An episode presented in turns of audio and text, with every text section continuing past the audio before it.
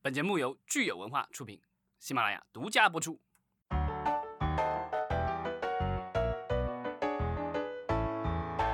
好，欢迎大家收听新一期的《影视观察》，我是老张。我是大米。大家好，我是石溪。哎，然后今天又到了我们聊一个老话题的时间了。嗯，没话题就只能拿这个扛了，就是老张的最爱环 节。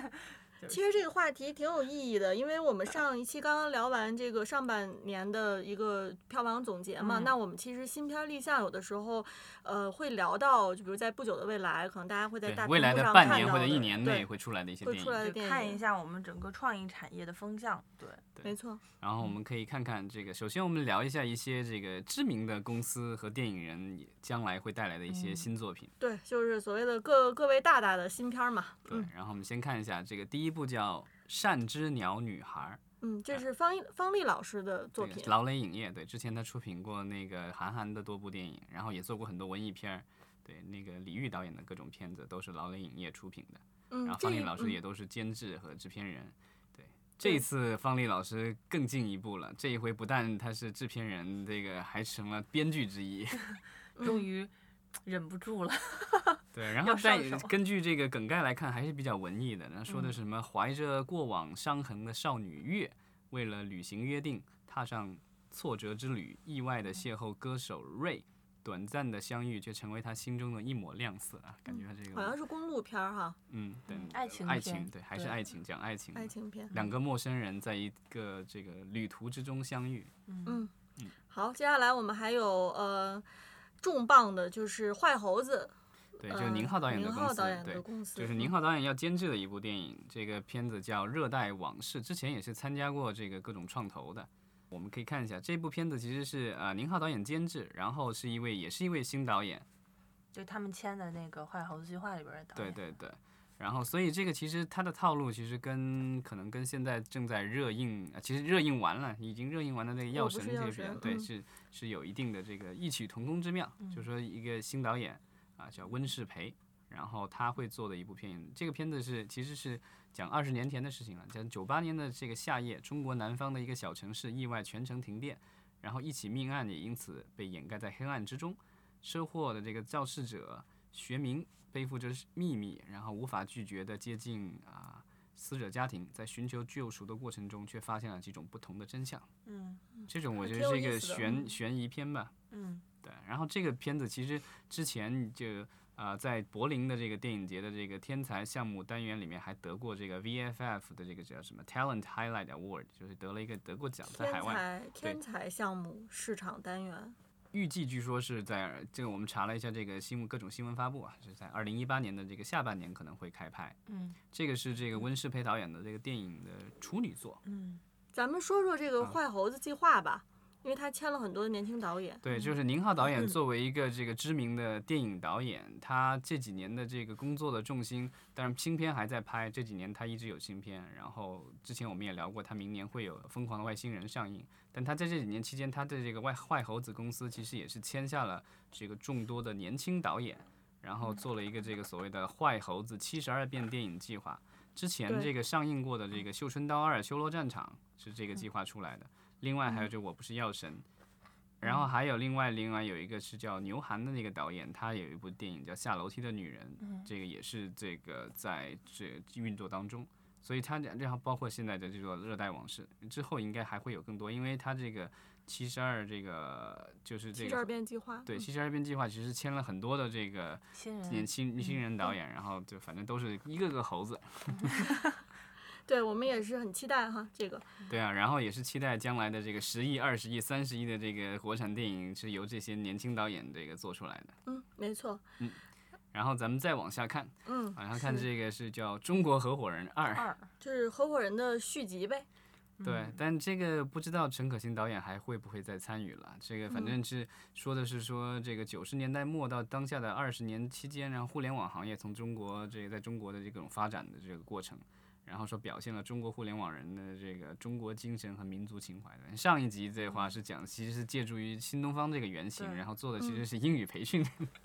对，然后这回变成这个互联网的创业故事。我不知道嗯他是不是会想做成，但他因为跨度时间跨度比较大，所以我不知道他到底是要讲一个什么样的对一它个的故主事。人公到底是一个什么样的一个人物啊？对，是是群像呢，还是说是有一个单一的一个主角，讲嗯他这个就是从一个年轻人成长成为这个互联网领袖的过程？看起来这个梗概嗯其实比较初期啦，所以就是不知道他们到底什么时候还会再开始弄，对，但是嗯这个就是先把坑占上。就是这是中影，然后还有新影联啊，然后还有嗯很北符京演合艺集团，北京对这中国三家，梦主旋律嘛，对对对，不知道会不会是明年的这个建国的什么献礼片之类的，或者嗯是献礼这个改革开放的这种。嗯，好，下一位大嗯大是谁？像嗯爱奇艺，爱奇艺影业立项的一个片子叫《八仙过海》，这个一就看就是古装嗯古玄装幻，奇幻，对，刚就是迎风而上了，是吧？但对这种片子一般就是从拍，从开始企划到开始上，至少也得弄个三年，差不多嗯吧。两三年差不对多，对，因保为这底种拍摄，然后后后期都要很多的这对个对对，所时以间。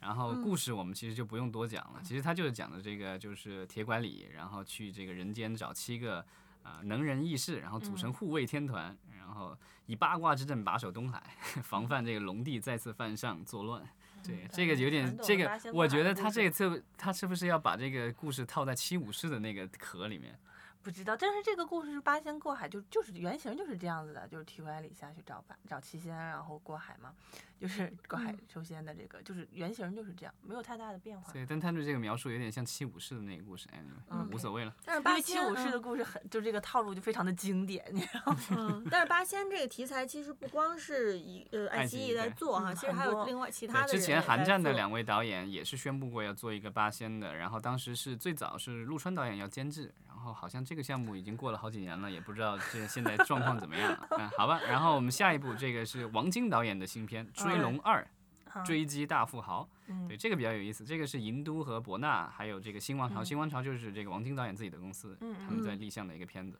因为《追龙一》其实在国还内不票房错还不错，口有五碑亿也不多，错对，口对碑也很。这是王晶导演的这个近近几年的翻身之作。嗯然后对这一次他这个《追龙二》，我感觉好像呃，并不是说延续上一部的人物，因为他讲的是说这个回嗯归前，就是在九九七年左右的这个回归前，然后这个悍匪。然后绑架了这个富豪的这个儿子，然后要要勒索，然后最后这个交完赎款又不敢报警，然后中国警方、中国公呃安和香港警方合力，嗯对，然后派一个警员就是潜入就做卧底嗯，哼然后然后这个就是最后把这个人救出来什么之类的。这个我觉得就是反正就是比较套路化的这种中港合拍的这种警匪片的感觉。对而且这故事感觉好像也是那个《树大招风》里面那那个套用的那个故事吧，就是当年那个叫什么强，刘子强还是什么强绑架这个嗯李嘉诚的那个儿子的这个故事。要是能拍好也挺好的。嗯，嗯嗯然后看看这一部是不是能够延续上一部的这个好口碑吧。嗯，对。然后我们这边还有一部续集，就是《新迷宫》的续集。对它算续集吗？还对，是这说这只个是一个这一个个项项目目名儿对拿来再用一下，就跟《中国合伙二人二》比较像，因为它嗯，这个本身版权隶属于这家制作公司，所以他可以嗯随便把这个名字拿出来再拍二的那种感觉。嗯嗯嗯这个《新迷宫二》其实你就因为是是我跟剧我嗯坤导演已经完全没关系 了。对很难我我说查它了一是下，续查了集一下，对他立立项的这个单位是这个《新迷宫》的制片人任江洲的公司，嗯叫北京海平面影视文化传播有限公司。然后呢，但这一部的话，据说有记者已经去问过这个制片方了，他说应该不是辛玉坤导演执导嗯了。然后这个梗概我觉得也很新奇，因为就从梗概里看，你知道他为什么叫《新迷宫二》，因为他的这个人物主角叫 萧宗耀，是这个《新迷宫一》里的一个人物。嗯然嗯后说他出狱后买了一张回家的车票，但车上只有他一个乘客。询问后，他才知道，因为一种新型的病毒在传播，很难控制，每个人都不怎么出门。然后明媚的阳光让他懒懒的睡去，醒来却发现世界早已变化。嗯，听起来很像《釜山行》呢，怎么？ 那《釜山行》尸是点儿啊《釜山行》是你上了一车全是人，之后发现这些人变僵尸人家那了。嗯位反正就是病毒感染的那种感觉。对，不知道他要做成什么样的这个这个策略，因为上一部《新迷宫》反正小成本，然后这对个还票房也还不错，然后尤其是让这个导演一举成名，嗯对啊，然后他之后的这个《爆裂无声》表现也还不错，嗯，对啊，然后这一次的话，这个《新迷宫二》，我觉得就是不知道他们想要玩什么了。这个故事感觉就是跟前一部一直没有任何嗯风的格关完系。全不同。对，嗯好吧，我们也期待这部片子看能做出什么样子。然后啊、呃下一部的话就是陈明影业立项的一部新片啊、这部看起来有点像可能是一个翻拍，叫这嗯片名是叫《那翻时的拍我们》，对，对，嗯，它是呃《阳光姐妹淘》的翻拍对，是申吧明？嗯影业其实之前操作了那个《奇怪的他》的翻拍，就是我们非常熟悉的《重返二十岁》。哦啊，对，然后所以这次他们又开又拿了一部韩国经典的女性喜剧电影儿，然后《阳光姐妹淘》，然后做的《那时的我们》。他的这个梗概说的是，说是这个歌星丁丁在退出歌坛之前，然后是要重新找到这个失联的六位朋友，就是他们曾经的七喜姐妹团。然后找寻他们的过程当中，现实和回忆交错，然后嗯就是七喜能否聚齐，然后青春是否在意，这背后还有多少秘密和意外？但感嗯觉跟《阳光姐妹淘》几乎是一致的。啊，就是阳光姐妹淘嘛，对对对对， 几乎一致了。对，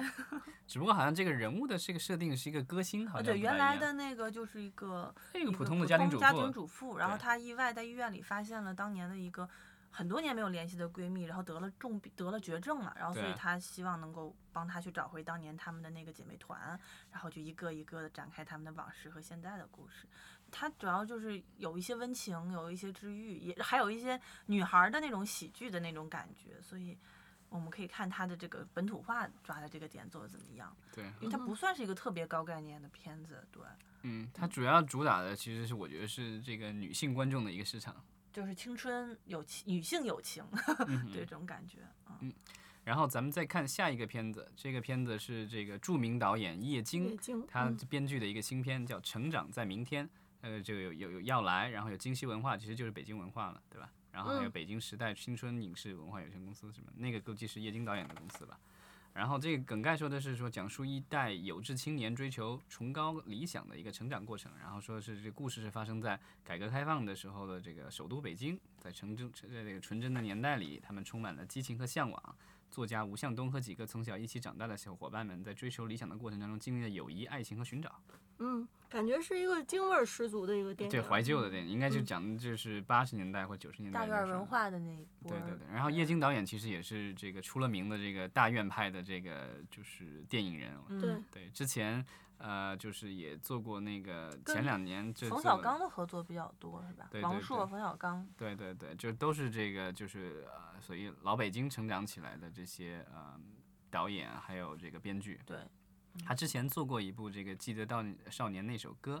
然后是回忆他当年小的时候在这个宜宾下放的时候的这个嗯故事。他还指然后导是过《与青春有关的日子》是吧？这是王朔的一本儿那个小说对改编的，对，那个是一个一个电视剧应该是。嗯，对，然后，但叶京导演当然也曾经这个客串过电影了，在《甲方乙方》中他客串过这个。就是那个把村儿里边儿的鸡都 鸡吃都吃光光嘛了那个油老了板 对对。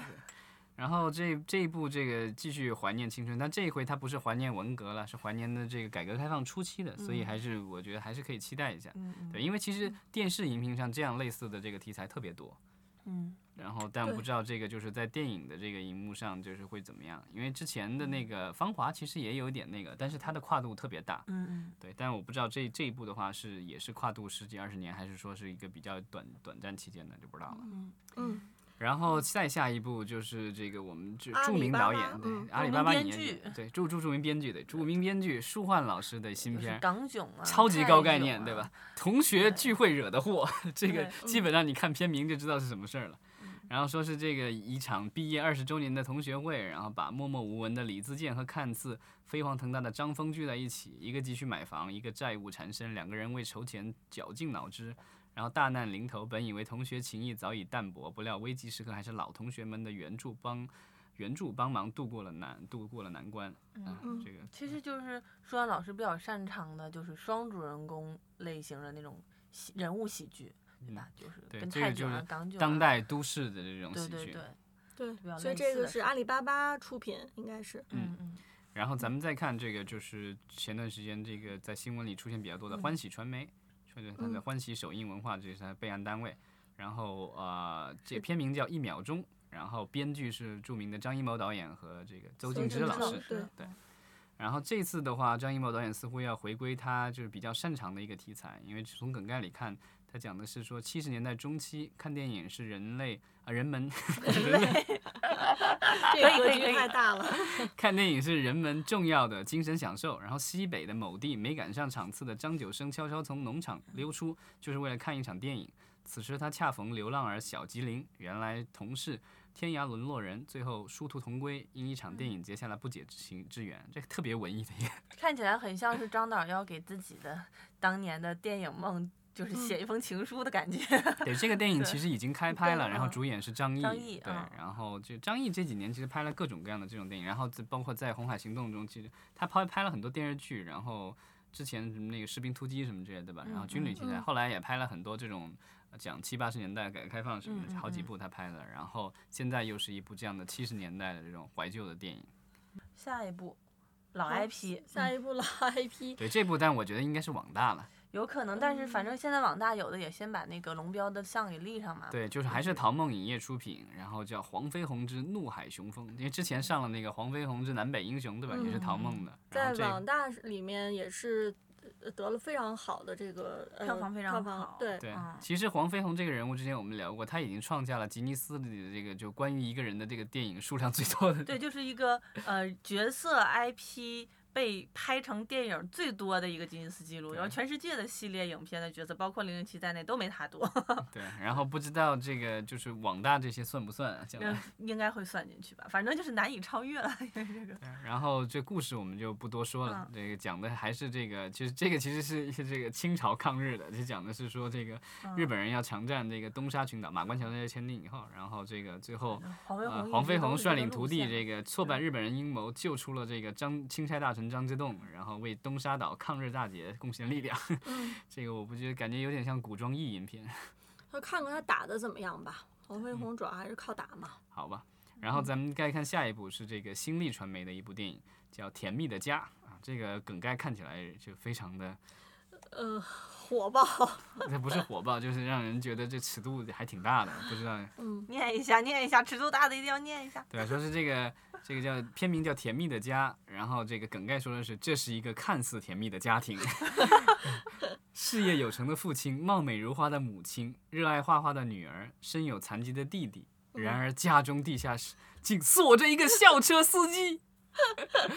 当每一个家庭成员不愿活在预定的人设里，而追求解脱，甜蜜的家还能否维维系？系，嗯。我就想知道这校车司机为什么被锁在他们家地下室 啊？反正还挺有悬念的，吧？对对对，嗯，就被这一家人虐，大类家型就上想还象挺一有下意思吧，的。嗯，想嗯象一下，也许是个喜剧，或者是家庭温馨治愈的呢。对这个我不知嗯道跟那个原来的那个就什么黑暗面之类的那种电影是不是有异曲同工的这个意思啊？嗯，嗯，好吧好，我们再接下看下来一部是万达的，对，万达立项了一部电影叫《守缺者》，对哎我专门还查了字典那个字念什么。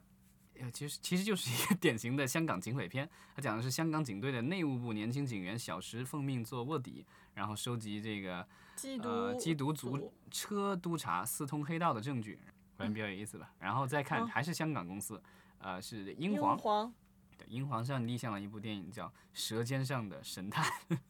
这个梗概好像写的是比较的这个黑暗，对，在美食像堆片中名这活活么饿对死，正是世间上最惨无人道的死法。这背后究竟有什么样的这个阴谋呢？一个能吃出食物生前状态的异能女警，一个能从食物推敲出烹饪者断气前心理变化的美食家，能否解开谜团，找出真凶？ 这个我觉得有点像是就是以前香港有个那个叫什么《无畏神探》，刘青云演的，就是丧失了味觉什么的这个东西，嗯，有挺点有港片儿的感觉的，对，而且这样的一个梗概又是英皇，我觉得是不是应该是谢霆锋出演的？ 是对，是跟那个呃《舌尖》儿那种，就是跟美食对有关对的。对谢对霆对锋好谢霆像锋一直致力于这个美对食啊文化的对推广。对，但是好像据说这个谢霆锋在英皇那儿，因为属于那儿一哥式的人物嘛，所以就是他也项目的话，就是他选项目而不是项目想他，所以嗯这个不知道这嗯，个不谢霆知道锋看会不得会上。看不上对哈。，然后最后呢，这个咱们聊嗯一聊这个最近呃立项的几部合拍片以及斜拍片。对嗯，然后第一部叫《冰月欧罗巴》，是这个叫这公司无敌了，叫北京无敌影 业。然后另外一家是达斯影业，那个估计是国外的公司吧。然后嗯，它讲的是美国的宇航员。汤姆和他的妻子宋琳在欧欧罗巴星球发现了外星生物，然后并且一起联手营救女儿的故事，其实跟这个嗯嗯外星探险动作片的感觉。对， 外星版飓风营救，对，而且欧罗巴的话，之前那个就是有个什么欧罗巴报告，然后这个就是也是讲在这个外星有怪物的，但那个是做成了这种就是像伪纪录片的那种感觉的。然后嗯，吴彦祖也有参与，然后不知道这一部他们是想做成什么样的一个状况。然后我们再看下一部，这一部就比较厉害了，但这部是斜片斜拍了，是《木兰传说》。 嗯，嗯其实就是之前咱们聊的迪士尼那一版的那个花木木兰兰，对，对，然后它的立立项的单位，第一个是北京光影时代， 这个单公司我不知道你有了解吗？我倒不是很清楚这是一个什么样的公司。嗯另外一个我觉得应该是呃迪士尼为这个片子成立的这个单片公司，叫蟋蟀制作新西兰有限公西司跳制作，啊，西跳制作，西跳制作新西兰有限公司。这样因为原版的动画《花木兰》里不是有一个小蟋蟀是一个 icon 角色嘛？嗯，哦嗯这个可能是他们的一个代码了，我觉对得是对。对，然后，因为这部电影是在新西兰制作嘛，所以它嗯可能是在新西兰当地这这这这注册的一个公司。可能去取景啊什么，因为他有对说去匈奴啊什么的。然后这一回的话，其实阵容我们之前也聊过，因为是女美国的女导演，然后呢，然后有刘亦菲主演，她嗯演木兰，然后有甄子丹、李连杰、巩俐一大串的这个华语界的明星嗯参与。对，所以我们也是很期对待这样一部嗯鸿篇巨制。然后，但这部片子只是斜拍，所以基本上我们可以肯定的是说，它可能在中国的戏份不会特别多。嗯，因为它是古代中国嘛，它在新西兰取景，估计就在那儿拍那些就是战争啊场面。因为花木兰原版它基本上就是场守长城呢？对从军长征，然后在边疆那块儿也没有什么太多城市的景儿。嗯，嗯好吧，我们就是期待，也许就是比如宫殿啊什么乱七八糟的这对，些，去可能回在到国内拍横吧店上拍的。对，那个比较省钱，然后其他的一些景可能就在新西兰，因为在嗯嗯当地的话，可能比如类似于维塔这样的失效公司给他做那个失效也比较方便。嗯，然后咱们再看最后一部这个合拍合片的拍这个片意向，叫《阿罗夏》。对，然后这部是嗯安徽电影集团，然后和这个北京河山文化传媒，然后另外一家是叫阿洛夏制片公司，这个应该也是一个单片公司，加拿大的公司。然后这个嗯合拍、怎么说， 听听起来感觉一像是阿修罗级别的